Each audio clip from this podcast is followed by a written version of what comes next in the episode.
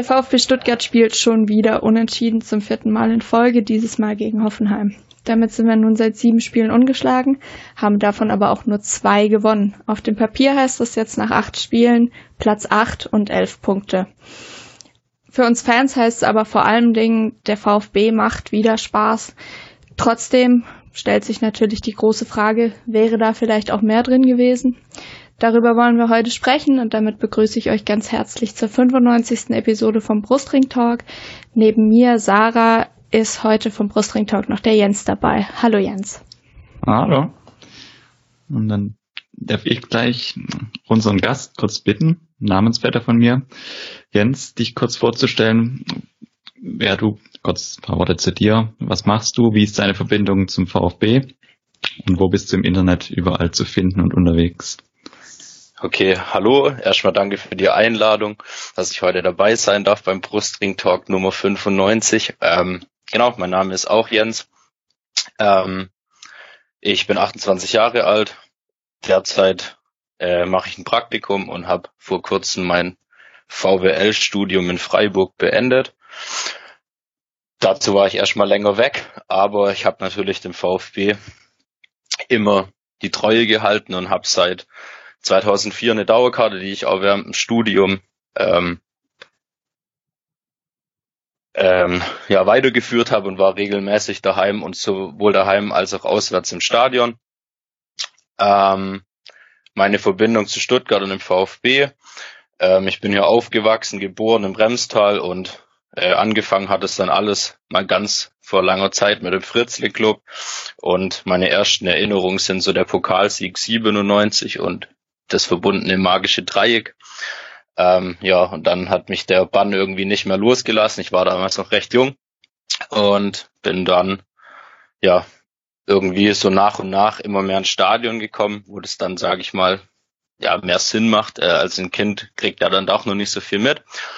Ähm, und ja, genau, seit 2004 habe ich eine Dauerkarte und ja, seitdem glühender VfB-Anhänger und regelmäßig daheim in der Cannstatter Kurve anzutreffen. Ähm, und wo findet man mich im Internet? Ich bin, glaube ich, eine absolute Rarität, weil ich nicht auf äh, Twitter bin. Ich bin nur auf Instagram und auf Facebook. Gut, danke dir. Dann wollen wir anfangen und zurück aufs letzte Spiel schauen. Ich habe es schon gesagt, ähm, das vierte Unentschieden in Folge, 3 zu 3 gegen Hoffenheim. Jens, wie hast du das Spiel erlebt? So kurzer, kurzer, kurzer erster Eindruck vom Spiel. Also Jens, Gast Jens. Ah, sorry. Ähm, ja, hat wieder mal Spaß gemacht, den VfB zuzuschauen, wie wir schon eingangs gesagt haben. Ähm, ist in den letzten Monaten und Jahren ja auch eine Rarität. Ähm, immer wieder zurückgekommen nach zwei Rückständen. Vor allem die erste Halbzeit war natürlich ziemlich, ziemlich gut. Auch spielerisch fand ich. Leider lassen wir dann sowohl gestern als auch in den letzten Wochen dann immer nach einer Führung recht schnell nach. Ich hoffe, dass es unsere junge Mannschaft demnächst dann auch noch schafft, über die vollen 90 Minuten ähm, zu praktizieren und dass wir dann ja uns noch weiterentwickeln und am Ende souverän den Klassenerhalt feiern können, was glaube ich das primäre Ziel in Stuttgart ist und damit alle VfB-Fans glaube ich zufrieden wären. Wenn wir mal noch auf vor dem Spiel blicken, muss man natürlich dazu sagen, ähm, Hoffenheim reiste mit, oder Hoffenheim hatte eine etwas komplizierte Ausgangslage nach ähm, Corona-Fällen, sowohl bei den Profis als auch bei den Betreuern. Ähm, hatte dann auch einen Antrag gestellt auf die Spielverlegung, äh, zu der zwar der VfB zugestimmt hatte, was dann aber durch die DFL abgelehnt wurde. Was denkt ihr, wie groß war der Einfluss ähm, von diesen, von diesen Corona-Ausfällen und der Zwangsquarantäne von Hoffenheim vor dem Spiel?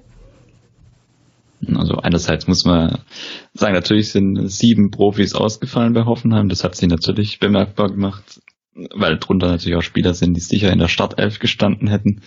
Ich denke da gerade so an Kevin Vogt, Rudi, Dabur vorne im Sturm. Die hätten die Hoffenheimer Mannschaft sicher verbessert. Dazu kam natürlich dann auch, dass bei Hoffenheim zumindest mal in der Wahrnehmung, ich habe jetzt nicht den tiefen Einblick beim Gegner, einige Spieler dann in die Startelf gerückt sind, die sicher nach der Länderspielpause oder auch aufgrund von ihren Verletzungen so früh noch nicht wieder zurückgekommen wären und dann ein bisschen auf Druck natürlich, weil das Spiel stattgefunden hat, eingesetzt wurden. Im Spiel selber hat man davon jetzt nicht allzu viel also wahrgenommen, dass Hoffenheim irgendwie von der Fitness oder so her deutliche Nachteile gehabt hätte, auch wenn es der Sky-Kommentator quasi alle zwei Minuten unterstrichen hat, wie schwierig die Lage in Hoffenheim war in der Woche. Ich muss ja dazu sagen, dass sie ab Montag auch schon wieder trainiert hatten vor dem Spiel. Und, also ein bisschen will der VfB da jetzt nicht verteidigen, aber natürlich, der VfB hatte keine positiven Corona-Fälle, aber ja zum Beispiel bei Sosa oder Schodinov, die waren ja quasi auch nach ihrer Rückkehr von, von den Länderspielreisen, hatten dann nur individuell trainiert. Andere Nationalspieler bei uns sind auch jetzt kurz vor Spiel, vor der Ansetzung zurückgekehrt. Also von daher war sicher ein Nachteil für Hoffenheim. Ich weiß jetzt aber nicht, ob das Spiel letztendlich wirklich anders ausgegangen wäre oder anders gelaufen wäre, wenn, wenn die Ausgangslage Corona bedingt bei Hoffenheim anders ausgesehen hätte. Na und vor allem auch wahrscheinlich nicht unbedingt, wenn das Spiel jetzt 24 Stunden später stattgefunden hätte. So im Nachhinein. Zumal man ja dazu sagen muss, dass äh, André Kramaric als eigentlich der Schlüsselspieler von Hoffenheim in der, in der laufenden Saison ähm, auch wieder gespielt hat. Ähm, von daher, ja, stimme ich dir da eigentlich zu. Aber gut, ja, das, wir, wir das. Kramaric wieder, ja. Sorry. Ja. Nee, nur kurz zu ergänzen, dass Kramaric wieder fit war, ist, hat es sicher ein bisschen, bisschen aufgefangen, sage ich mal so. Also ich, ich glaube, die, die Stimmung in und um Hoffenheim vor dem Spiel wäre etwas anders nochmal gewesen, wenn jetzt die wenn Kramaric eben nicht zurückgekehrt wäre, weil das hat man schon gemerkt, dass der da vorne natürlich absolute Unterschiedsspieler ist bei, bei Hoffenheim. Fast jeder Angriff läuft da ja über ihn, wenn er dabei ist. Man sieht es ja auch an der Bilanz. Sie haben gegen Bayern mit ihm gewonnen. Danach ging aufgrund seines Ausfalls nicht mehr wirklich viel. Und jetzt auch gegen VfB hat er trotz seines Einsatzes dann nur zu einem Punkt gereicht. Aber das lag natürlich auch daran, dass der VfB einen guten, guten Tag zumindest zeitweise erwischt, erwischt hatte. Ja, ich hatte es auf Twitter gelesen. Also von den bisherigen sieben Spielen hat Hoffenheim drei Spiele mit Kramaric gemacht, sechs Punkte geholt und vier Spiele ohne ihn gemacht und dann nur einen Punkt geholt. Ich denke, wie aussagekräftig das jetzt ist. Naja, aber man merkt es schon, dass das, dass das schon der Schlüsselspieler ist in der Mannschaft. Auf jeden Fall. Gut, aber wir wollen natürlich auf den VfB schauen. Die wichtigere Mannschaften von beiden. Ähm,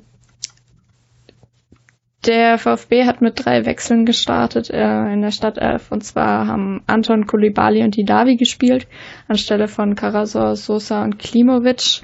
Ähm, Jens, Gast Jens, was waren deine Gedanken so, als du die Aufstellung gesehen hast vorm Spiel?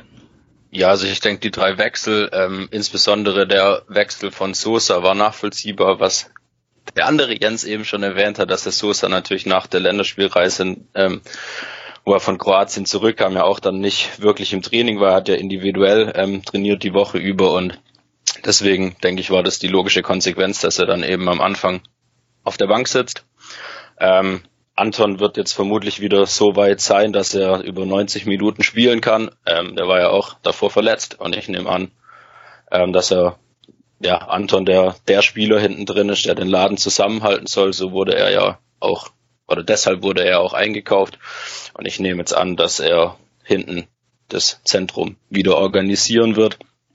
Und zu Klimowitz, der hat äh, sich diese Saison, hat nochmal einen deutlichen Schritt nach vorne gemacht.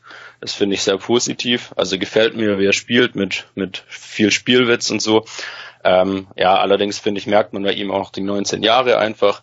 Er ist noch nicht so weit, ähm, dass er jetzt regelmäßig dann von Beginn an oder über 90 Minuten spielen kann. Ähm, genau. Und ähm, das ist natürlich dann schon im Vergleich zu Didavi, der ja die Erfahrung einfach besitzt, nochmal ein anderes Kaliber. Ähm, er ist ja sehr gut, hat sehr gut ins Spiel reingefunden, hatte direkt am Anfang zwei gute Chancen.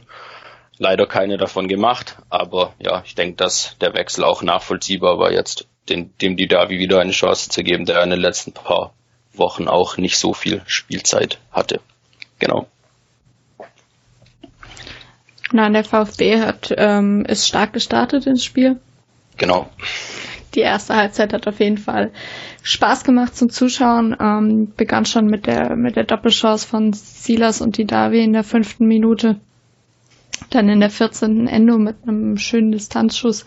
Ähm, und trotzdem geht Hoffenheim in der 16, 16. Minute dann in Führung, ähm, obwohl der VfB bis dahin spielbestimmt war, äh, was sicherlich auch nicht unwesentlich an dem Fehler von Anton liegt. Ich habe die zwei Tore nicht gesehen, muss ich gestehen, deswegen würde ich das euch jetzt mal euch überlassen. Vielleicht kurz was zu sagen zum Führungstreffer vom Hoffen, von Hoffenheim und dem Ausgleich von, vom VfB kurz danach. Da war ich nämlich gerade Bier holen. das muss auch mal sein. Ähm, ja, ich kann dazu was sagen. Und zwar äh, hat äh, Anton im Endeffekt äh, einen unglücklichen Doppelpass mit, äh, ich glaube sogar, dass es der spätere Torschütze Baumgartner war, gespielt. Bin mir jetzt gerade nicht 100% sicher. Auf jeden Fall unglücklicher Doppelpass mit ihm gespielt und dann, ja, recht sauber ins rechte Eck abgeschlossen. War leider für Kobel nichts zu halten.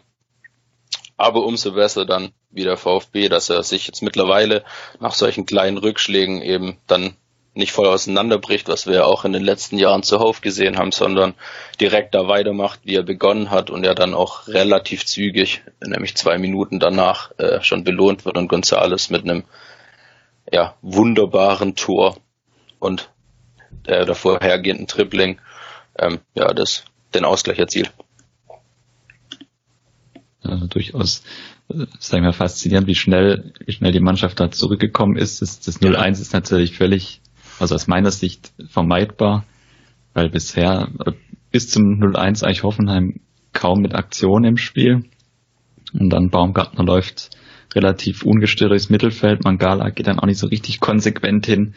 Die Aktion von Anton ist wie eigentlich sein ganz gesamter Auftritt so ein bisschen unglücklich einfach und legt Baumgartner da den Ball nochmal so ein Stück weit auf. Der zieht dann einfach ab. Das kann natürlich passieren. Zu dem Zeitpunkt hat sich ein bisschen unwirklich irgendwie angefühlt, weil VfB richtig gut vorne Druck gemacht hat, Hoffenheim früh angelaufen ist und dann so echt die erste richtig gute Aktion von Hoffenheim führt dann gleich zum zu 0-1 und was Gonzales dann zwei Minuten später macht, ist natürlich völliger Wahnsinn in Anführungszeichen, weil hast du richtig gesehen, oder ich finde, von Gonzales hat man bis, bis zu seiner bitteren Verletzung. Aber bei der Aktion besonders angemerkt, dass der einfach so ein Selbstvertrauen hatte, gerade nach seinen letzten Auftritten für der VfB und dann auch zwei Toren für Argentinien, geht da quasi durch die, die halbe Intermannschaft von Hoffenheim durch und zieht das Ding dann ins lange Eck. Das war schon stark und war, war ich glaube, wichtig, weil du dir so, so ein bisschen dieses Gefühl von der starken Anfangsphase bewahrt hast und nicht zu, zu sehr ins Nachdenken gekommen bist nach dem Rückstand. Ja, ich denke, es ist auf jeden Fall ähm, im Rückblick aufs ganze Spiel die Mentalität der Mannschaft und der vor allem sehr jungen Mannschaft auf jeden Fall positiv hervorzuheben. Zweimal nach Rückstand zurückgekommen, natürlich auch einmal die Führung verspielt. Aber trotzdem, ähm, das hatten wir vor zwei Wochen in der letzten Episode schon nach, nach dem Spiel in Frankfurt erwähnt. Ähm, normalerweise so wie wir unseren VfB aus den letzten Jahren kannten, war eigentlich klar, wenn du zurückliegst, dann verlierst du das auch oder fängst dir wohl eher noch das 4-2. Das ist dann aber tatsächlich noch reicht, um dann auch in der 95. Minute noch mal vorzugreifen, äh, den, den Ausgleich zu schießen, äh, finde ich auf jeden Fall stark. Da merkt man einfach auch, dass mental ähm, eine absolute Entwicklung stattgefunden hat bei der Mannschaft. Das, ja, das das Einzige, was so ein bisschen im Moment raussticht, das hat man dann, um da auch ein bisschen vorzugreifen, nach, vor allem nach dem 2-1 dann gemerkt durch sie das, dass die Mannschaft mental so ein bisschen fällt der Druck abgefühlt, wenn sie, wenn sie zurückliegen oder wenn sie, wenn sie was machen müssen. wenn sie dann was in der Hand haben, sozusagen, und mit eigener Führung, dann dreht sich das ein bisschen um, dann wird es eher schwieriger. Das gut kam natürlich auch in Hoffenheim jetzt dann dazu, um das einfach mal kurz bei der Aktion, bei der 2-1 von Silas dann natürlich diese wahnsinnig unglückliche Verletzung von Gonzales. Ich weiß nicht, ob es dann wirklich dadurch entstanden ist, dass ihm der Hoffenheimer da aufs, aufs Knie fällt, aber wahrscheinlich schon, weil sonst war in der Aktion eigentlich keine unglückliche Bewegung oder so drin bei seinem Kopfball an die Latte. Und das war natürlich ein Wahnsinnsbruch im Spiel. Ich weiß nicht, wie du es gesehen hast, Jens. Ja, absolut. Also man hat danach dann eben gemerkt, nachdem wir glücklicherweise dann nach dem Doppel Aluminium äh, das 2-1 erzielt haben, dass dann eben bis zur Halbzeit schon ähm, ja, Schwäche war. Ich glaube, wir hatten danach noch eine riesige Chance, die war ebenfalls wieder von Silas, wo aber Baumann leider Gottes relativ gut hält. Ähm, genau, aber man hat es dann schon gemerkt. Ähm, ja, ich glaube, äh, Gonzales ist einfach äh, unser wichtigster Mann im Moment. Er strotzt vor Selbstvertrauen. Das hätte man vor allem vor ein, zwei, drei Jahren nicht gedacht, dass er sich so noch entwickelt und eben auch ja so abgezockt mittlerweile agiert und eben ja durch den quer durch den ganzen Strafraum durchläuft und dann eben das 1-1 erzielt. Äh, der Ausfall schmerzt auf jeden Fall bitter. Zum Glück sind es nur zwei, drei Wochen. Ähm, aber genau, es war auf jeden Fall, um das nochmal äh, nochmal drauf einzugehen, ähm, auf jeden Fall dann ein Bruch im Spiel und er hat sich dann leider auch in der zweiten Hälfte dann sofort gesetzt ähm, und das hat mich dann auch so ein bisschen an das Frankfurt-Spiel erinnert vor zwei Wochen, ähm, dass ja, wenn wir einfach in Führung sind, man hört dann leider in meinen Augen ein bisschen zu früh auf, nimmt, nimmt ein bisschen die Power raus, ähm, anstatt dann wirklich konsequent zu versuchen, weiterzuspielen und, und ja, im Endeffekt dann schon die Entscheidung herbeizusehen, ähm, was gegen Frankfurt leider nicht geklappt hat mit dem 3-0 oder auch jetzt gegen Hoffenheim, dass man dann eben ja gleich nach der Halbzeit dann das 2-2 bekommt. Ähm, ja, das ist schade, weil sich die junge Mannschaft dann eigentlich um den um den äh, Lohn ihrer Arbeit bringt, weil wir waren in den letzten Spielen, wir haben ja wie eingangs erwähnt, eigentlich alle unentschieden gespielt und ähm, ich bin der Meinung, dass wir in fast jedem Spiel die bessere Mannschaft waren. Das war jetzt in Hoffenheim so, das war gegen Frankfurt zu Hause so, das war gegen Köln zu Hause so und auch auf Schalke. Ähm, ja, mit in meinen Augen kann man, natürlich ist es eine junge Mannschaft, ähm, aber man kann und muss ja auch den Vorwurf dann machen, dass man einfach ähm, ja dann noch cleverer, noch abgezockter sein muss und dann eben ja die Punkte auch einfahren, den einen oder anderen Sieg mehr, aber ähm, ja, ich bin erstmal froh, dass wir da stehen, wo wir sind. Und ich glaube, mit so einem Saisonstart hätte vor der Saison oder vor der Runde keiner gerechnet. Deswegen ähm, nicht zu kritisch das Ganze betrachten. Ähm, ja, ich denke, wir können alle froh sein, da wo der VfB aktuell steht und es macht wieder Spaß zuzuschauen. Ja, das definitiv. Trotzdem sind wir natürlich auch ein bisschen hier, um zu kritisieren und deswegen gucken wir uns vielleicht mal die zweite Halbzeit an. In einer sehr, sehr starken ersten Halbzeit hat Hoffenheim, also von, vom VfB, hat Hoffenheim umgestellt und dann hatte man den Eindruck, der VfB kommt nicht mehr so richtig durch, weiß nicht mehr so richtig, ähm, was machen sollen. Wie habt ihr die zweite Halbzeit erlebt? Ja, wie du schon sagst, Hoffenheim hat ja auf Viererkette umgestellt, weil natürlich Hoeneß auch festgestellt hat, dass gerade das Duell Bebu gegen Silas quasi komplett auf Seiten des VfBs war. Da hat, hatte Hoffenheim riesige Probleme über die Seite. Nicht umsonst hat Silas das 2-1 gemacht, hatte dann die Riesenchance aufs 3-1. Das war ja nicht ohne Grund. Und hat dann eben Posch auf die Rechtsverteidigerposition gezogen und Bebu ganz nach vorne geschoben, wo er deutlich besser aufgehoben war.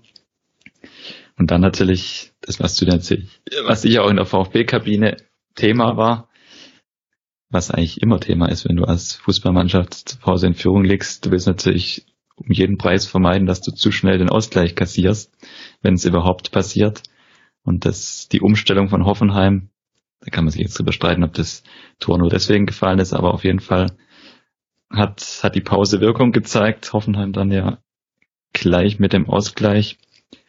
Und ja, das war natürlich extrem bitter, weil ich glaube, wenn das wenn das Spiel länger, länger 1-2 steht, erhöhen sich natürlich die Chancen, dass wir das Ding gewinnen. Ähnlich wie wie du schon gerade angesprochen hast, in, gegen Frankfurt war es also ein bisschen ähnlich. Wenn du da vorne das 3-0 machst, ist es durch.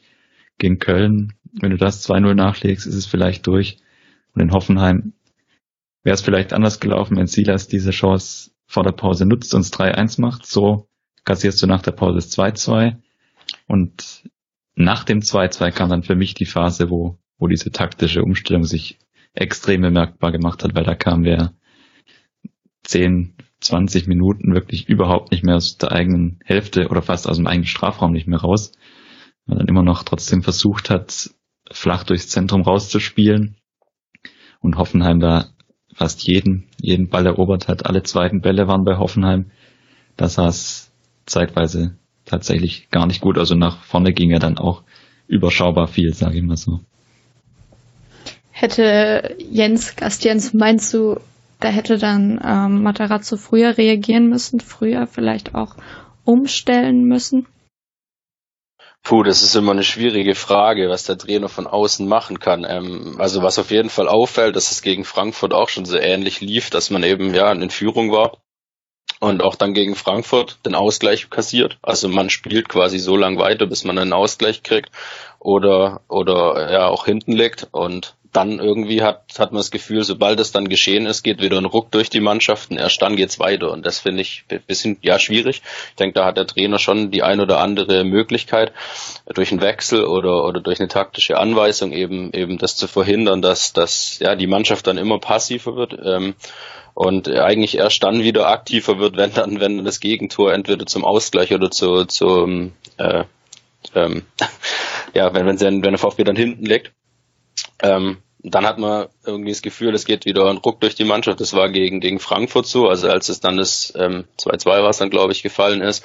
Äh, plötzlich hat der VfB wieder komplett frei aufgespielt und jetzt auch in Hoffenheim dann im Endeffekt ähm, hatte ich dann das Gefühl, äh, dass nach dem Elfmeter, also nehme ich es auch ein bisschen vorweg, der dann etwas unclever war von Anton, aber er muss natürlich hin, er trifft dann äh, leider den Gegenspieler und ja, Kramaric macht es in aller Souveränität und verwandelt den Elfer.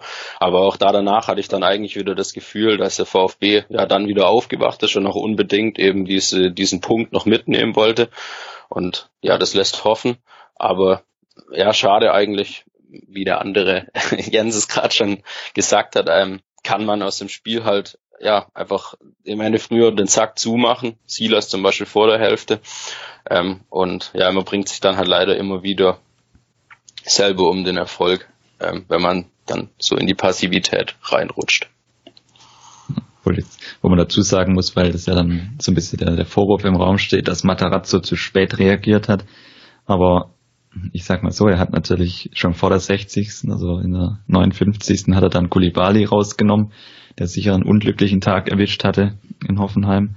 Oder einfach ja. so ein bisschen an die, an die Grenzen seiner, seiner aktuellen Leistungsfähigkeit auch taktisch gekommen ist, war ja auch nicht ganz unbeteiligt am, am 1, äh, am 2-2, ja. weil er da einfach völlig, sage ich mal so, wie halt ein Jugendspieler eher noch agiert, ballorientiert dann ins Zentrum sich ziehen lässt von Kramaric und die Außenbahn verlässt. Und ja, da hat er ja eigentlich, hat Matarazzo ja eigentlich relativ schnell, also normalerweise sagst du ja im Fußball nach der Pause, du wartest mal 10, 15 Minuten ab und wechselst dann. Er hat ja dann reagiert, also das das ist, das ist klar. Ja, das immer, ist immer, schwierig. Immer schwierig, ja. genau. Wenn er, wenn er vielleicht, wenn er zur Pause schon zweimal wechselt, weil er das Gefühl hat, ja, es könnte schwieriger werden in der zweiten Halbzeit und dann trotzdem der 2-2 Ausgleichstreffer fällt, dann wird ihm das natürlich auch eventuell negativ ausgelegt. Warum änderst du was an der Struktur im Spiel oder an der Mannschaft, wenn du eigentlich führst? Ja, aber trotzdem. Und ja auch eine, eine gute erste Halbzeit gespielt hast. Also da ja. kann man ja ganz wenig dran aussetzen. Also die war ja wirklich bis auf, bis auf wenige Minuten dann eben nach der Verletzung von Gonzales ja dann wirklich eine, eine Top-Leistung, fand ich. Ja. So. Das kommt ja. sicher dazu. Also wenn, ich, ich sage jetzt mal so, wenn, wenn der Trainerstab des VfBs Kameras in der Hoffenheimer Kabine hätte und mitbekommen hätte, dass da auf Viererkette umgestellt wird, hätte man vielleicht natürlich darauf reagiert, aber so läuft's nun mal im Sport nicht. Du weißt es ja nicht immer. Und das Gegentor ist ja dann auch so schnell gefallen. Also so schnell kannst du ja taktisch fast gar nicht umstellen. Und von daher, das klar kann man auch gegen Frankfurt sagen, da musst du vielleicht früher wechseln, um da irgendwie so ein bisschen den Rhythmus von Frankfurt zu brechen, der da aufgekommen ist. Aber ja, ich, die, andere Seite ist natürlich auch immer bei der ganzen Diskussion hier müssen auch immer eher drauf schauen, wo der VfB im Endeffekt herkommt, ähm, aus der zweiten Liga hoch.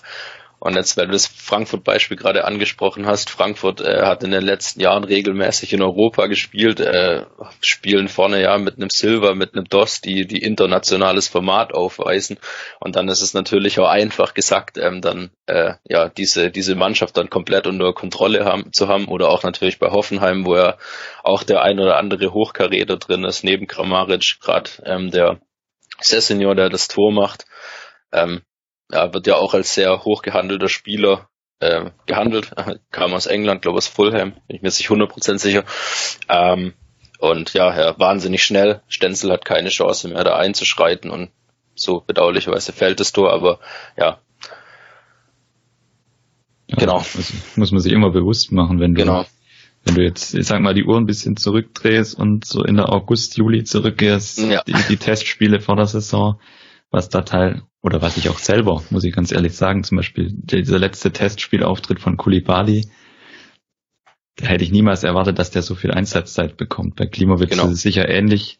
Die hatten letztes Jahr in der zweiten Liga kaum eine Rolle gespielt und sind jetzt nah dran an der Startelf oder stehen sogar in der Startelf ja. und machen es dafür relativ gut. Das musst du natürlich immer, und dann, das ist immer ein bisschen ein blöder Vergleich, aber du musst dann auch mal du jetzt gerade das Spiel in Hoffenheim anguckst, die die Startelf von Hoffenheim hat so ungefähr einen Marktwert von 220, 230 Millionen und unsere Startelf ja, liegt liegt bei bei 80, 90, also deutlich drunter. Natürlich zählt sowas auf dem Platz nicht immer, aber du musst es immer im Hinterkopf behalten, dass dass diese Mannschaft noch vor wenigen Monaten teilweise in Wehen in Karlsruhe in Kiel riesige Probleme hatte und jetzt quasi in unveränderter oder fast unveränderter Form in der Bundesliga sieben Spiele ungeschlagen ist. Damit hätte, hätten wahrscheinlich die wenigsten gerechnet. Das muss immer so, wie du genau. gerade gesagt hast, einfach in Relation so ein bisschen setzen. Genau, also auch, auch ich nach der Vorbereitung, wenn mir jemand gesagt hätte, ich sitze Mitte November hier und wir sind seit sieben Spielen ungeschlagen, dann hätte ich das auf jeden Fall unterschrieben und ich glaube, das äh, hatte damals auch keiner so erwartet. Deswegen ja, auf der einen Seite schade, sicher, sicher auch wichtig, äh, sich die Fehler anzugucken und auch an, an, an geeigneten Stellen zu kritisieren. Aber ja, ich denke, der VfB macht so viel Spaß aktuell wie schon seit Jahren nicht mehr.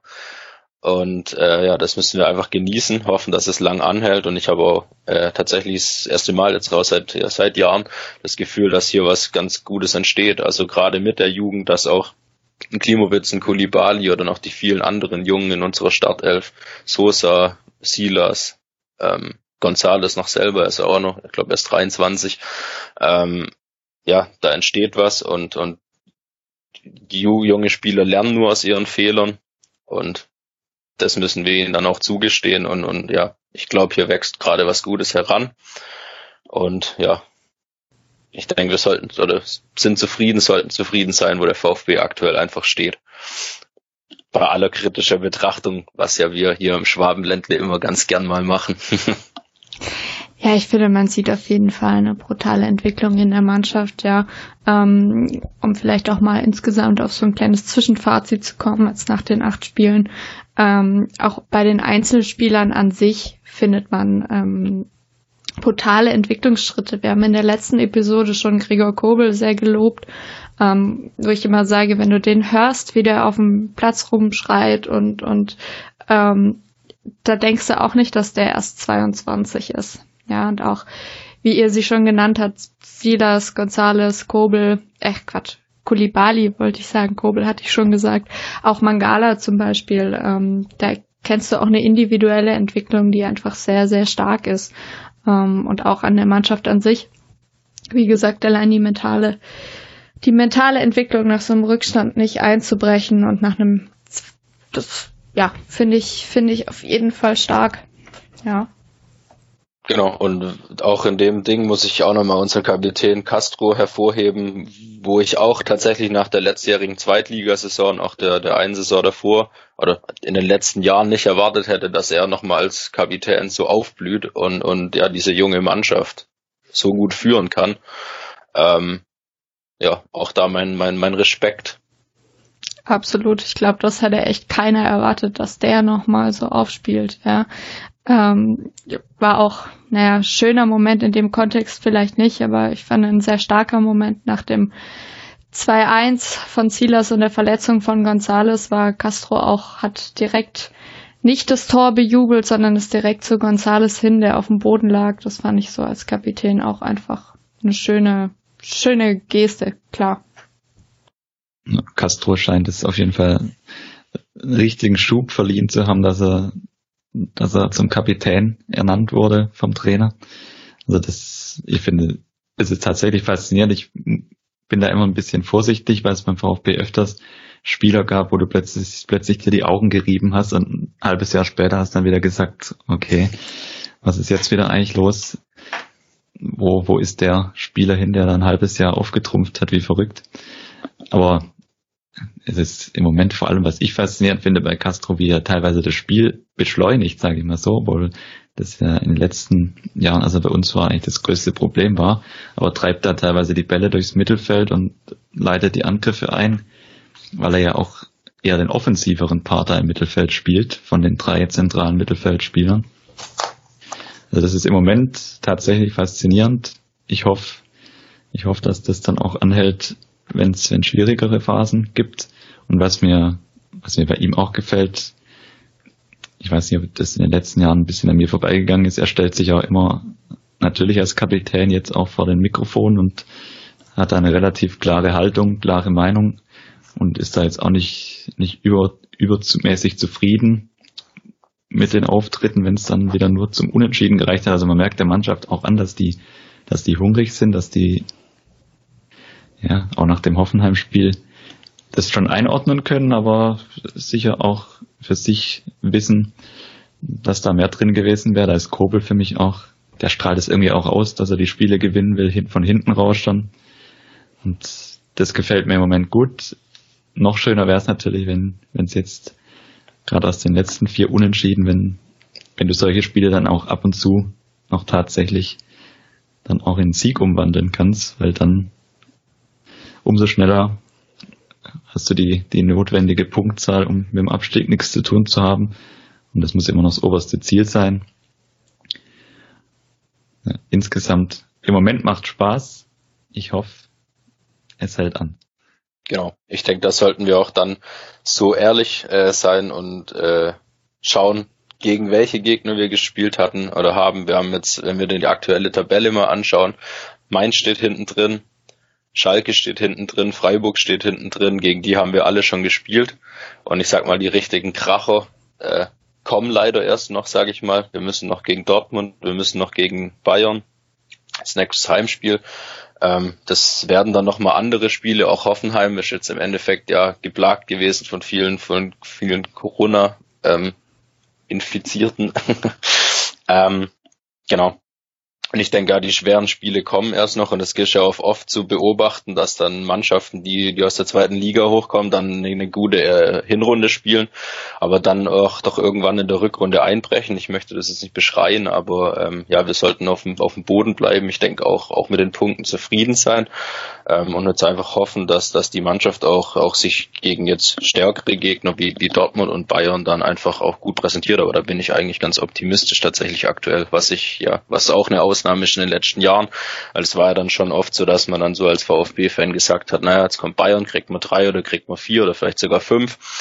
Und ähm, ja, das Gefühl habe ich aktuell tatsächlich so das erste Mal in den letzten Jahren nicht mehr, dass wir da spielerisch wahrscheinlich natürlich schon nächste Woche, um das mal vorwegzunehmen, nicht unbedingt mithalten können. Da, ich glaube, das ist auch das nicht das Ziel und der, der, der Anspruch, den wir in Stuttgart haben. Aber ähm, ja, die junge Truppe ist hungrig, die will und ähm, ich glaube, die werden auch nächste Woche gegen Bayern alles reinwerfen und, und tatsächlich auch hoffentlich gut aussehen. Ja, was jetzt ich in der Vergangenheit leider von, vom VfB nicht immer behaupten kann. Äh, da sind wir auch schon oft in Spiele reingegangen und man hatte schon von der ersten Minute an das Gefühl, naja, wir haben eh keine Chance und eigentlich wollen wir so gefühlt auch gar nicht gewinnen und hat sich dann so schon von vornherein kampflos ergeben oder ja, sich aufgegeben, schon mit, mit Anpfiff und ja.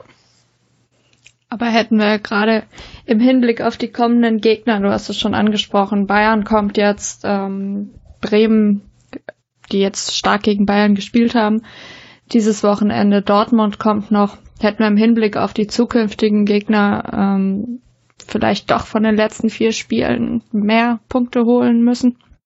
Genau, darauf, sorry, darauf wollte ich so ein Stück eben dann raus, dass man dann eben, ja, solche Spiele dann, ja, das könnten am Ende halt die Punkte sein, die dann wehtun. Gerade so diese, diese zwei Punkte, die daheim gegen Köln fehlen, das ist ein Spiel für mich. Köln hat in dem Spiel nichts ausgestrahlt. Die waren, äh, bis auf den Elfmeter hatten die eigentlich nichts. Und ähm, das sind dann Spiele oder auch auf Schalke, wo wir in meinen Augen die bessere Mannschaft waren. Ähm, ja, die, die, da muss die Mannschaft einfach noch, auch wenn sie jung ist, noch ein bisschen cleverer agieren und dann eben ja diesen diesen dreckigen Sieg eben einfach mal holen. Ähm, wir wollen hier, glaube ich, in Stuttgart keine 4 und 5-0 Siege sehen. Uns reicht ein knapper Sieg und ja, dann hoffen wir mal, dass es in den nächsten Wochen dann klappt, auch wenn das jetzt natürlich gegen die kommenden Gegner sehr, sehr schwierig wird. Ich glaube, das was, was auch immer gefährlich werden kann, gerade hier in Stuttgart, ich will jetzt nicht wieder diesen Begriff vom schwierigen Umfeld darauf eingehen, aber was natürlich so rein von den Zahlen her irgendwann gefährlich werden kann, wenn man auf die nächsten Gegner blickt, da kann es natürlich passieren, dass du da mit wenig Punkterfolgen rausgehst. Und dann hast du jetzt natürlich vier Unentschieden im Rücken, dann wird ganz schnell aufaddiert und dann hast du plötzlich vielleicht eine Serie nicht mehr von sieben Spielen ohne Niederlage, sondern dann sind es eben sieben Spiele ohne Sieg. Und das ist immer so ein bisschen natürlich gefühlsmäßig die Gefahr. Das ist vielleicht auch noch so als Frage in der Raum. Hattet ihr vielleicht gerade so nach diesem ganz frühen Saisonstart, ich denke da gerade an die Spiele gegen Köln und Schalke, als die Berichterstattung ja relativ überschwänglich war zur Mannschaft, nachdem wir dann auch auf Platz vier und fünf standen. Hattet ihr das Gefühl, dass wir gerade in dem Spiel gegen Köln, Schalke vielleicht mehr mitgenommen hätte, wenn, oder hat das von außen was mit der Mannschaft gemacht? diese, diese Euphorie, die da so ein bisschen reingetragen wurde? Ich finde es ganz schwierig einzuschätzen, weil ich fand die Berichterstattung auch anders, als ich das VfB-Umfeld tatsächlich auch erlebt habe. Vielleicht kannst du Jens gleich mal kurz was dazu sagen, wie das so außerhalb unserer Twitter-Bubble ankam.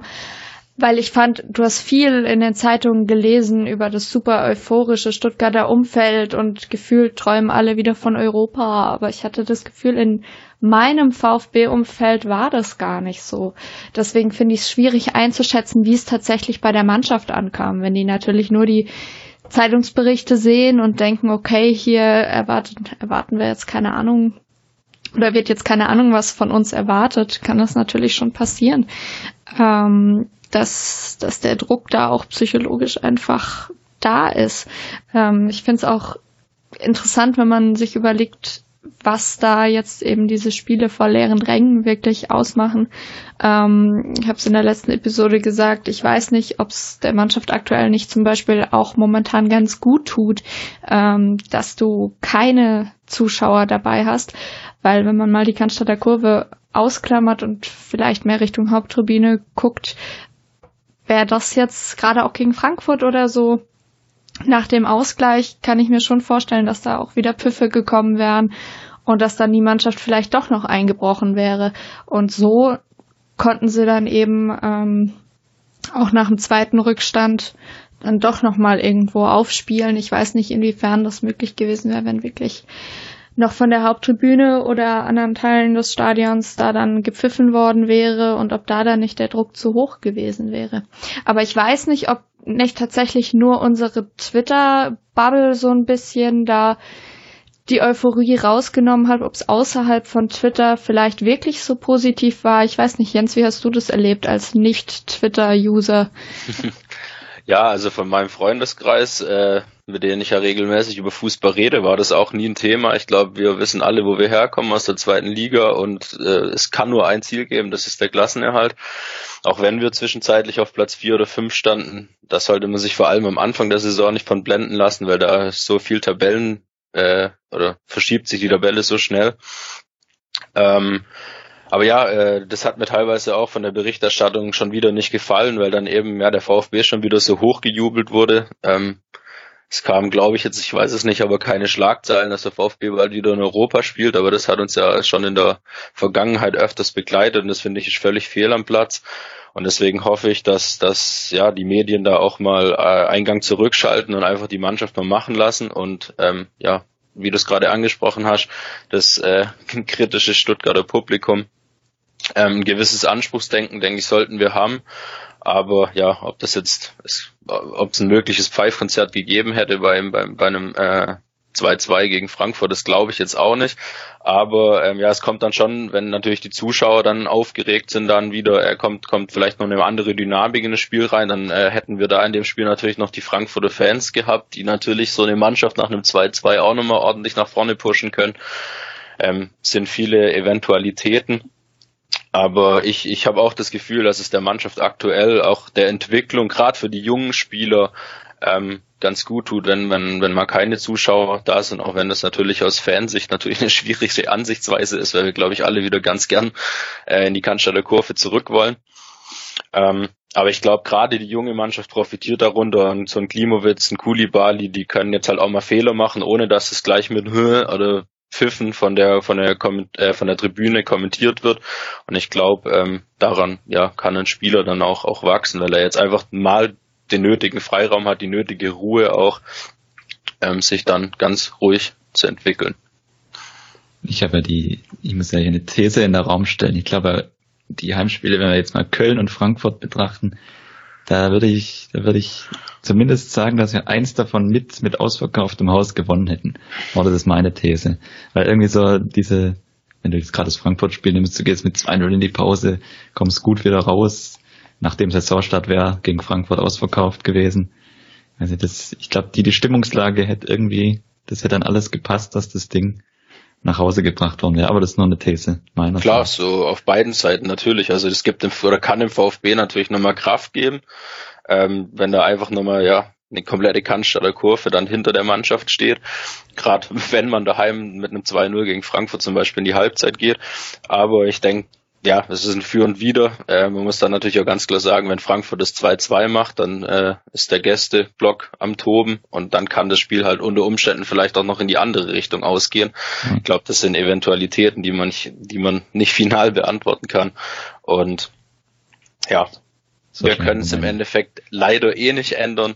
Ich glaube, wir wollen alle wieder schnellstmöglich zurück ins Stadion und unseren VfB unterstützen. Ich glaube, so wie die aktuelle Situation ist, ist, ist keiner von, von, von uns Fans, egal ob das jetzt mal die Cannstatter Kurve ist oder die ähm, Fans auf der Haupt- oder Gegentribüne, keiner glücklich, alle wollen wieder ins Stadion, wollen den VfB wieder anfeuern und, und ja. Ich glaube, vor allem beim VfB ist man da drüber, vor allem in der Finanz, im Finanzbereich nicht wirklich glücklich, weil natürlich. Ich, ich kenne mir gerade, also wenn, wenn du die aktuelle Stimmung so ein bisschen herannimmst nach dem Saisonstart, das Stuttgarter Publikum ist ja dafür empfänglich für solche, für solche sportlichen Leistungen. Also das ist jetzt unabhängig von der Cannstatter Kurve, aber generell.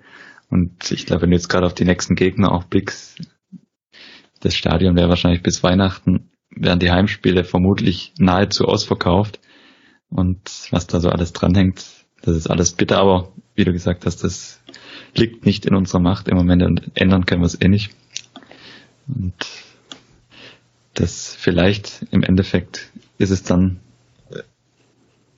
leider Glück, Glück im Unglück so ein bisschen, dass die junge Mannschaft da einfach in Ruhe performen kann und da dann nicht womöglich die, die Verunsicherung zu groß ist, weil der Druck von, von außen dann natürlich sicher auch nochmal höher wäre. Wenn du genau. das, also ich, ich glaube, das liegt dann auch gar nicht unbedingt jetzt an dem, äh, was ja oft geschrieben wird, an dem kritischen Stuttgarter Publikum oder das auch, wie du es gerade schön umschrieben hast, die äh, empfänglich dafür sind und dann natürlich, ja, ich gehe auch davon aus, dass die Heimspiele gegen Bayern Dortmund und auch die anderen wären natürlich ausverkauft.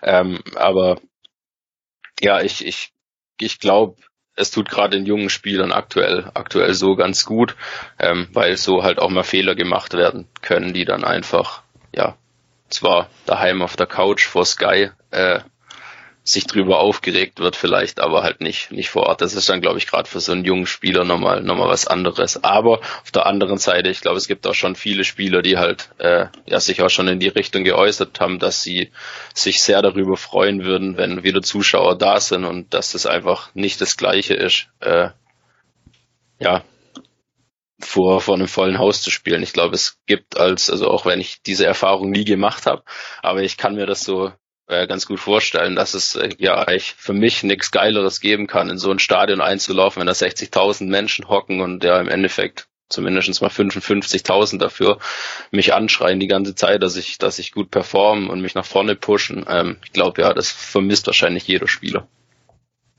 Ja, und jeder Fan definitiv ja auch. Ne? Genau, klar. Also das sowieso. Ich weiß gar nicht mehr, was ich an den Wochenenden machen soll. Ich auch nicht. Ich auch nicht. Und da möchte ich jetzt nochmal kurz einwerfen, großer Verlierer der Saison auf jeden Fall auch Stuttgarter Hofbräu. Wenn wir uns überlegen, dass wir vor fast genau einem Jahr quasi Standing Ovations auf der Mitgliederversammlung gegeben haben dafür, dass es endlich Hofbräu im Stadion gibt. Und wenn wir da gewusst hätten, dass bis November immer noch keiner von uns einen Hofbräu im Stadion getrunken hätte, das, äh, naja, wäre sicherlich auch traurig gewesen. Ja, da hätte ich nicht, nicht, nicht drauf eingestimmt. Da ja. wäre jetzt sicher das ein oder andere Schlückchen geflossen. Da wäre ich dann, glaube ich, auch sitzen geblieben. Naja, und so warten wir jetzt äh, weiterhin beim VfB auf den ersten Heimsieg, auf den Ausblick auf die nächsten Spiele kommen wir gleich nochmal. Vorher, wenn wir jetzt schon beim Thema Atmosphäre im Stadion sind, Jens, kommen wir jetzt mal noch auf deinen Job zu sprechen, der ja auch unter anderem ein Grund war, warum du heute bei uns bist. Und zwar ähm, arbeitest du bei bei Opta Sports. Vielleicht kannst du für die Hörer von uns, die Opta vielleicht nicht unbedingt kennen, äh, kurz erklären, was macht Opta, was machst du da genau? Und äh, deswegen hast du dann ja auch doch die eine oder das ein oder andere Spiel doch auch im Stadion gesehen, wo vielleicht niemand anderes da war. Kannst vielleicht noch ein bisschen von der Atmosphäre berichten, wie sich so ein Geisterspiel anfühlt. Dann fange ich mal gerade mit der Frage an. Komisch. Also gerade wenn man das seit Jahren gewohnt ist, in einem, ja, also ich sag mal, das Stuttgarter Stadion zu kennen, ähm, ja, es ist, es ist eine komische Atmosphäre. Es, es, ja, man, man hört selbst auf der Haupttribüne, wir sitzen da recht weit oben auf der Pressetribüne, hinter der Pressetribüne. Ähm, und ja, man hört dann sogar von da oben die Spieler oder die Traineranweisungen und das ist schon einfach ja ein, ein, Gespen ein gespenstisches Gefühl. Ähm, ja, aber so ist die Situation leider. Ähm, und ja, einfach komisch. Und man möchte sich eigentlich nicht daran gewöhnen, aber aktuell bleibt einem leider nichts, nichts anderes übrig. Ähm, ja, auch wenn ich es natürlich für mich persönlich cool finde, jetzt aktuell dann ab und an ins Stadion zu können ähm, und auch die Atmosphäre oder auch nicht vorhandene Atmosphäre mitzubekommen, ist doch was Besonderes. Es hat auch Vorteile. Man kriegt relativ entspannt vor dem Stadion einen Parkplatz, aber das würde ich ganz gern wieder eintauschen äh, für ein volles Stadion, geile Stimmung und und ja alles was dazugehört mit davor, danach und alle Diskussionen und sonstige Themen, die man so bei einem Heimspiel beim VfB halt erlebt oder auch auswärts spielen. Genau. Und jetzt zu meinem Job. Also äh, genau, ich arbeite bei Opta. Ähm, beziehe das jetzt hauptsächlich mal auf den VfB und das Stadion in Stuttgart. Also äh, wir nehmen da die Position und Ballbesitzdaten auf, sowie die anderen Statistiken und ähm, ja, die werden dann nachher verwertet von beispielsweise den Fernsehsendern wie Sky, The Zone, ähm, die ARD, die, die dann die Daten für die Sportschau verwenden oder auch ähm, im ZDF das Sportstudio. Ähm, ja, letztlich ergeben sich da alle Daten daraus, die wir dann im Stadion aufnehmen anhand von, von einem Kamerasystem, das im Stadion eingebaut ist. Ähm, ja, genau, und ergeben sich da im Endeffekt halt die ganzen Spielstatistiken wie ähm, die Position und Ballbesitzdaten, das kennt man ja oft mal so als Heatmap quasi, wo welcher Spieler gelaufen, wie viel Kilometer hat er absolviert oder ähm, runtergespult in dem Spiel. Ähm, sowie die anderen Statistiken, ähm, Fehlpässe oder angekommene Pässe, insgesamt die Pass, also wie viele Pässe gespielt wurden, äh, Ecken, Freistöße, Fouls, also gibt's ja im Endeffekt unendlich viele Statistiken, die man da jetzt herziehen könnte. Genau. Und ja, das nehmen wir im Endeffekt auf und wird dann live an die äh, Medien rausgesendet. Ein Beispiel habe ich gerade schon gegeben, also an Fernseh. Äh, geht aber genauso gut an die Apps raus, wie der Kicker beispielsweise. Da kann man dann, glaube ich, auch einen extra Reiter aufrufen mit Spieldaten, wo dann das halt äh, eben gezeigt wird oder aufbereitet wurde dann, ähm, ja, wer wie viel Ballbesitz hat, wer wie viel Torschüsse hatte, wie viel Ecken es gab, wer gefault hat und so weiter und so fort. Gelbe Karten, rote Karten natürlich auch mit dabei. Und ähm, ja, die ortsansässigen sowie überregionalen Zeitungen verwenden die Daten dann auch.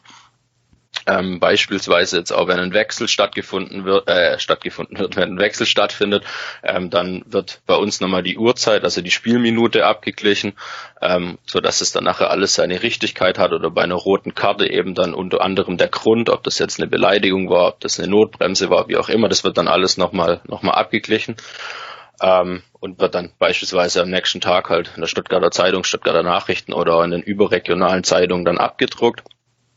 Ähm, und ähm, die Vereine bekommen diese Daten auch noch. Ähm, das läuft dann so ab, dass der Heimverein ist ja sowieso dann im Endeffekt noch vor Ort.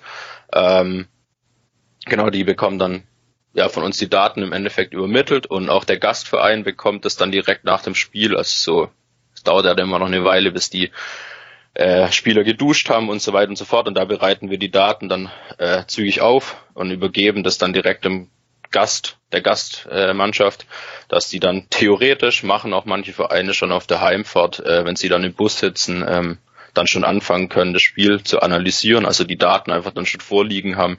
Es kommt dann natürlich komplett auf den Trainer an. Es gibt in der Bundesliga viele Trainer, die darauf ganz viel Wert legen. Ähm, zum Beispiel Herr Streich in Freiburg ist davon einer, der mit den Daten sehr gerne arbeitet. Ähm, Herr Nagelsmann in Hoffenheim, äh, in Hoffenheim in Leipzig natürlich, ähm, äh, verwende die verwende die Daten auch ganz gerne und ja, die wollen dann die Daten auch direkt nach dem Spiel und äh, fangen dann schon tatsächlich teilweise auf der Heimfahrt im Bus, im Flugzeug, im Zug, wie auch immer die an- und abreisen, ähm, dann schon an, das Spiel quasi aufzuarbeiten. Dann äh, wird auch schon Videos zusammengeschnitten mit eigenen ein, ähm, Spielsequenzen, dann die halt dann gleich am nächsten Tag oder auch mehr oder weniger schon schon fast im Bus gezeigt werden können, äh, was die Spieler dann eben noch noch besser machen kann. Also auf jeden Fall spannend, spannender Job, spannendes Umfeld genau.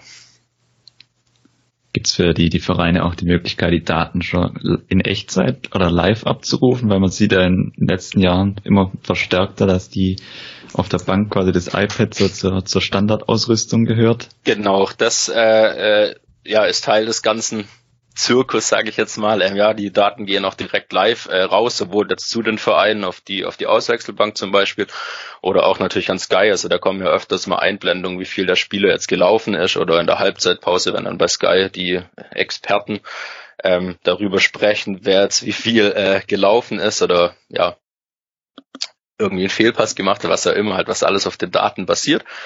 Genau, aber nee, wird auch direkt dann runter äh, geschickt. Äh, ich glaube, das ist so ein, ein Markt, der, der immer weiter wächst, weil ja, das sind so die letzten Prozentpunkte, die man dann eben taktisch noch rausholen kann. Ich denke, austrainiert ist in der Bundesliga jeder Spieler. Ähm, da sind, da kann man nicht mehr so arg viel mehr äh, optimieren äh, haben individuelle Trainingspläne und alles. Und ich denke, wo es noch ein Potenzial gibt, ist halt gerade bei solchen Sachen, dass man dann eben diese Daten noch schneller zur Verfügung hat und ja, theoretisch, wie du es gerade angesprochen hast, dann auch schon live äh, während dem Spiel reagieren kann, indem man dann sich Szenen anschauen kann, zum Beispiel, ja, wenn jetzt einer nehmen wir das Beispiel mit Kulibali nochmal aus dem Hoffenheim-Spiel, dass er eben bei dem äh, 2-2 dann eben ballorientiert äh, verteidigt und ja, man dann eben da im Endeffekt dann schon drauf eingreifen kann und halt sagen, dem Spieler sagen kann, ja, er muss das irgendwie anders machen. Ähm, zum Beispiel dann mannorientiert decken und nicht so auf den Ball schauen, wie auch immer. Es geht jetzt zu sehr ins Detail. Aber ja, also ich denke, diese Live-Daten, äh, ja, werden, werden immer wichtiger und, und ja, genau. Seid noch eine noch eine Rückfrage, nicht, ja. jetzt seid ihr da der, der einzige Anbieter oder gibt es da auch noch weitere? Weil man muss ja Bundesliga ist ja auch ein weltweites Produkt. Ich weiß nicht, wenn jetzt zum Beispiel in in Russland irgendwelche Fernsehsender Bundesliga übertragen, die werden jetzt sicher auch mit solchen Daten arbeiten. Genau, also es ist grundsätzlich so, dass es äh, es gibt verschiedene Anbieter, die dann aber alle so ein bisschen unterschiedliche ähm, äh, äh, Schwerpunkte haben. Äh, gibt ja dann zum Beispiel, also wir sind jetzt überwiegend Position- und Ballbesitzdaten, und dann gibt es andere eben, die sich dann ja, andere Spielszenen nochmal genauer, äh, genauer unter die Lupe nehmen. Und es ist aber dann so, dass die, die Firmen ähm, meistens Verträge mit der DFL haben. Ähm, also zusätzlich jetzt zu den Vereinen noch, also ähm, ja, und dann eben über die DFL das quasi abgegolten ist und jetzt äh, zur rechtlichen Verteilung wäre jetzt, wenn jetzt zum Beispiel in Russland äh, das russische TV äh, das VfB-Spiel zeigt, wie jetzt die Daten dahin gelangen, das weiß ich nicht. Ich vermute, dass es dann auch über die DFL irgendwie über den Rahmenvertrag dann läuft, aber da kann ich jetzt leider keine keine detaillierteren Infos geben, weil ich es einfach nicht weiß. Ja, das ist ja das ist ja ein Riesengeschäft wahrscheinlich, weil du, du hast ja genau. zum Beispiel, wenn wenn man da so in eine andere Ecke abdriftet, sage ich mal, so, so Sportwettenbereich. Das, da hast du ja auch quasi in Echtzeit überall die Daten auf der ganzen Welt genau. verfügbar. Also das sind jetzt auch zum Beispiel noch, noch Anbieter, ich habe jetzt nur einige erwähnt, aber ja, da werden die Daten natürlich auch live rausgeschickt, äh, deswegen sollte man äh, auch nicht so arg viele Fehler dann machen während der Arbeit. Ähm, aber ja, genau, also die Daten gehen überall live raus, Tipico und, und die ganzen Sportwertenanbieter, ich möchte jetzt keine Werbung machen hier. ähm, und natürlich auch, ja, Kickbase und Communio, das spielen ja auch noch relativ viele. Ähm, da gehen die Daten natürlich auch dann, dann mehr oder weniger live raus. Kann man ja, glaube ich, sogar ähm, live dann alles verfolgen äh, während den Spielen schon, wie viele Punkte die Spieler machen. Also ja, schon ein Riesenmarkt. Hm. Ja, da kannst du gerade, weil du gerade gesagt hast, im Sportwettenbereich kannst du da riesige, sag ich mal, Dinge verändern, wenn du da eine Ecke zu viel erfasst. Zum Beispiel, für eine, ja. Für eine Mannschaft, dann steht wahrscheinlich am nächsten Tag die Sportwettenaufsicht vor der Tür. Genau. Ja, also man hat schon, schon ja, einen gewissen Druck, sollte nicht so viele Fehler machen. Also es kann tatsächlich dann auch noch äh, kurz danach korrigiert werden, aber das sollten dann eher kleinere Fehler sein und halt ja, dann, dann eben keine großen.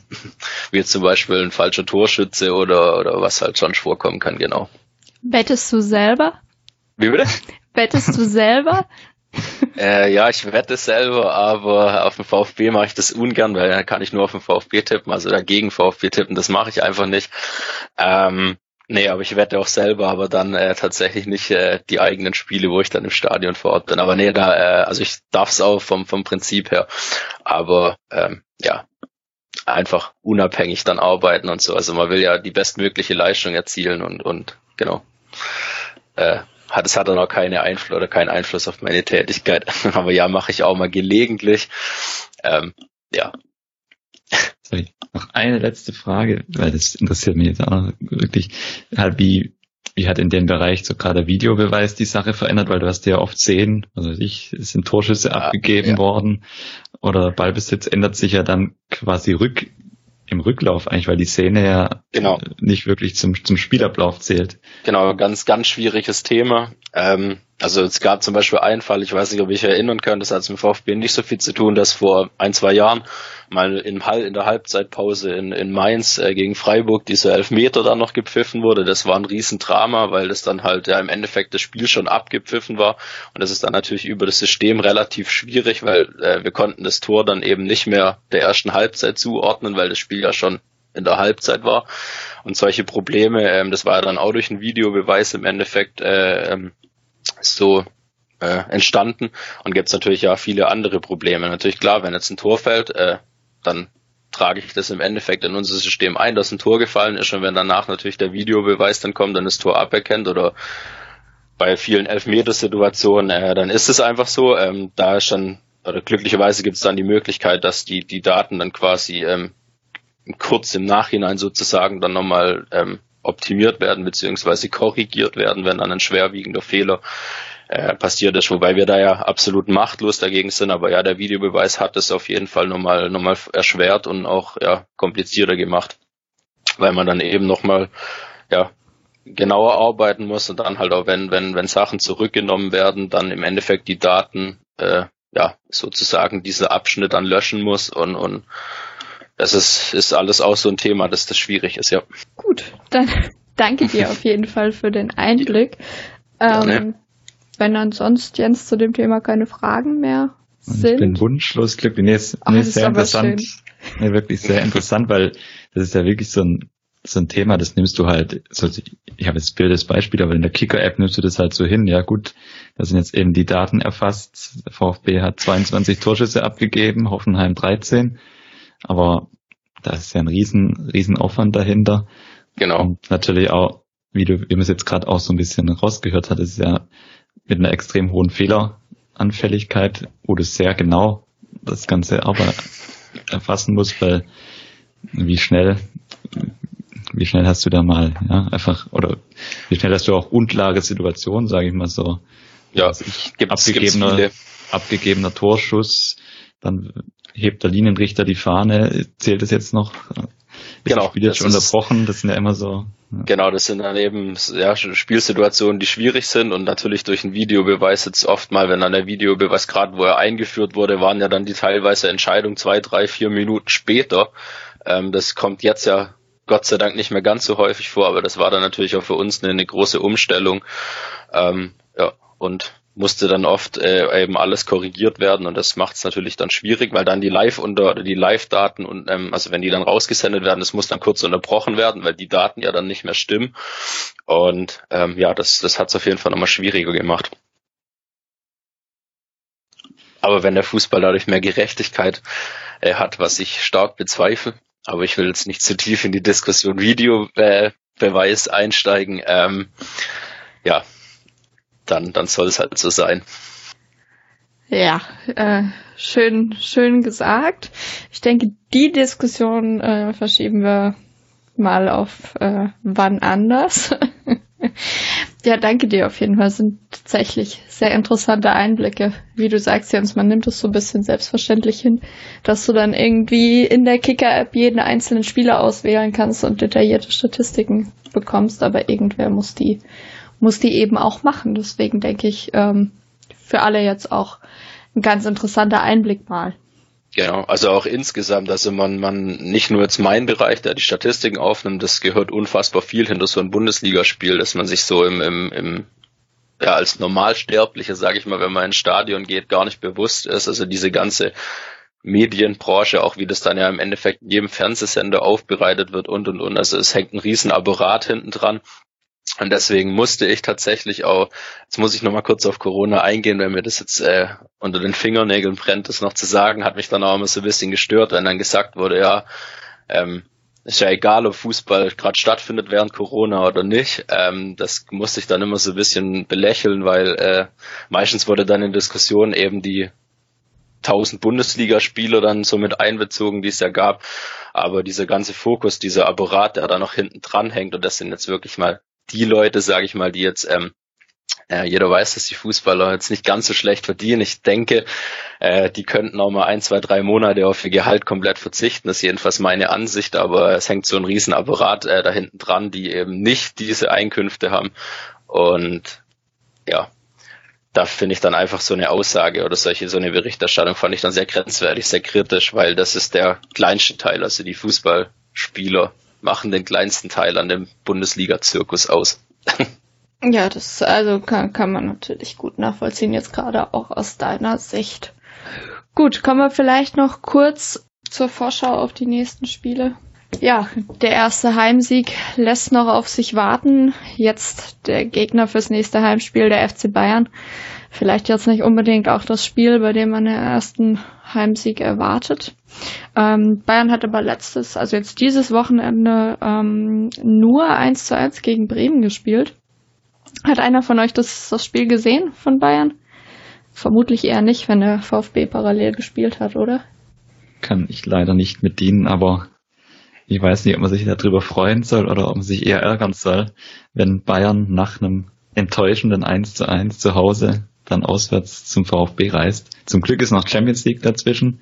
Dadurch können sie sich da erstmal so ein bisschen Frust von der Seele schießen, sage ich mal so, weil man weiß ja, wie in München nach so einem Ergebnis die Tage dann danach aussehen.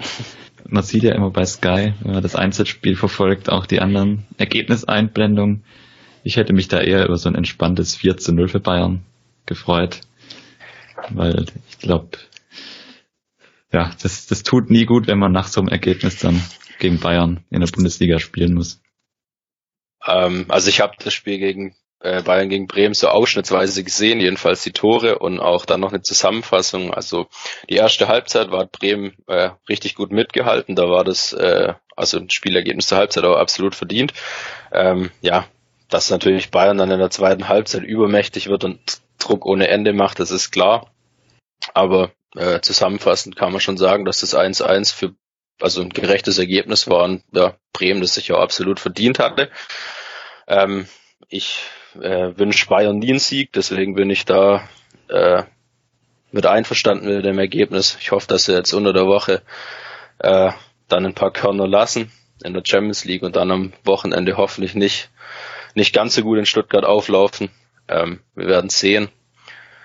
Ich rechne jetzt auch nicht mit einem mit einem Heimsieg, aber da wir jetzt gerade ja eine gute äh, eine gute unentschieden Serie gestartet haben, wäre das doch an der Zeit, das dann, dann zu untermauern und auch gegen Bayern daheim unentschieden zu spielen. Ich glaube, da wären dann alle glücklich. Bis auf die Gäste natürlich, aber naja, so ein Uli auf der Tribüne mit rotem Kopf sieht jeder Stuttgarter gern. Das wäre doch schön, wenn das so eintreten würde. Wie würdet ihr das, das mal so in die Runde gefragt, wie würdet ihr das Spiel angehen? Eher, sag ich mal, die bisherige Ausrichtung fortsetzen mit, mit Dreierkette, mit offensiven Außenspielern und der Weg nach vorne suchen oder dann vielleicht gegen Bayern dann doch die etwas defensivere Variante wählen? Ich denke da jetzt zum Beispiel gerade vielleicht an Sosa in der Startelf oder Massimo auf den Außenbahnen. Also ich würde das auf jeden Fall weiterhin, so wie der VfB das in den letzten Spielen auch praktiziert hat, von der ersten Minute an Vollgas vorne drauf.